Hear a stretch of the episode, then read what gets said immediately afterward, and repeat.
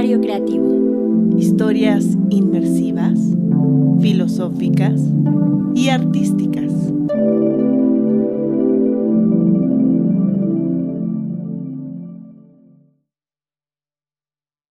Hay cosas que escapan de tu entendimiento. Hoy no hablaremos de esas cosas. Hablaremos de lo que conoces y cómo todo lo que llegas a conocer procede de tu experiencia. Tú construyes tu mundo. Mi voz, los sonidos de este audio y el lugar al que te remontan proceden de lo que has experimentado antes. Acompáñame. Estás a punto de construir una experiencia única a través de este audio. Bien, empecemos tu viaje. Te voy a pedir que cierres los ojos. Vamos a viajar a tu ciudad preferida en el mundo. ¿Listo? ¿Ya estás ahí? ¿Qué es lo que ves? ¿En qué lugar estás? ¿Qué colores predominan en el lugar? ¿Piensas que la gente alrededor está notando los mismos colores? ¿O acaso para ellos predominarán colores diferentes? Toma una foto mental de la escena Recórrela revisando con calma cada detalle a la vista.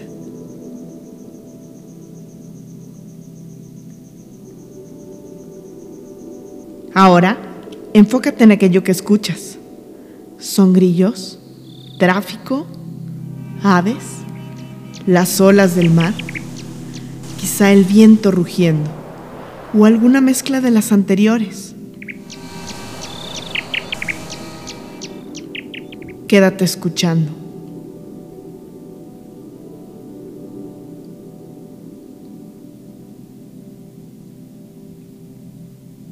¿En qué estación del año estás? ¿Qué sientes en tu rostro?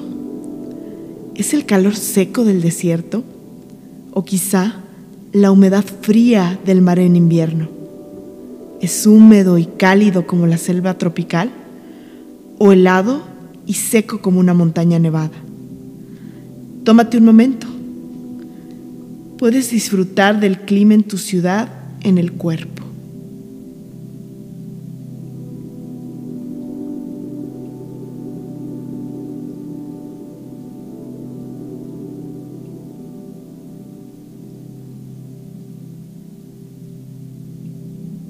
Ahora, concéntrate en los olores y aromas. ¿Son olores dulces? ¿Huele a comida? Quizá huele a gente o a pavimento mojado. ¿Huele a campo y a hierba? ¿Huele a agua dulce o a agua salada? Sigue absorbiendo el aroma de tu ciudad.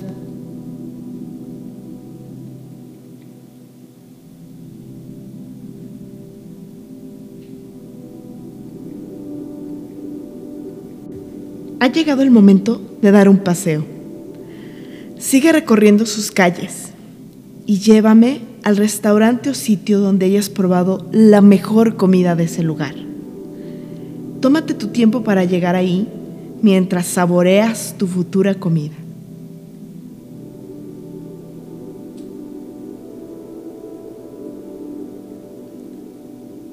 Listo, has llegado y el servicio hoy es inusualmente rápido. ¿Ya sabes lo que vas a pedir?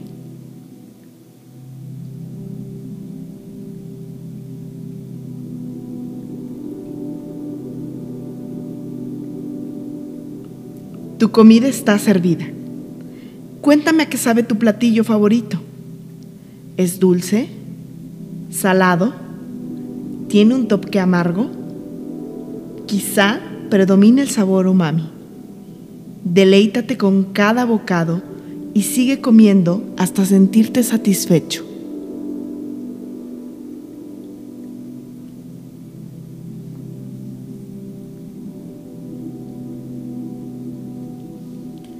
Vamos a seguir caminando. Y mientras caminas, recuerda esa persona o personas que te acompañaban.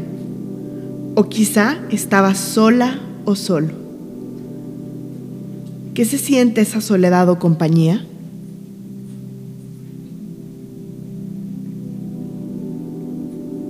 El viaje está llegando a su fin. ¿Cómo te sientes? ¿Qué emociones tienes? ¿Nostalgia? alegría pura, miedo a que el viaje termine, tristeza, calma, plenitud, adrenalina. Tómate este espacio para absorberlo todo de nuevo antes de terminar.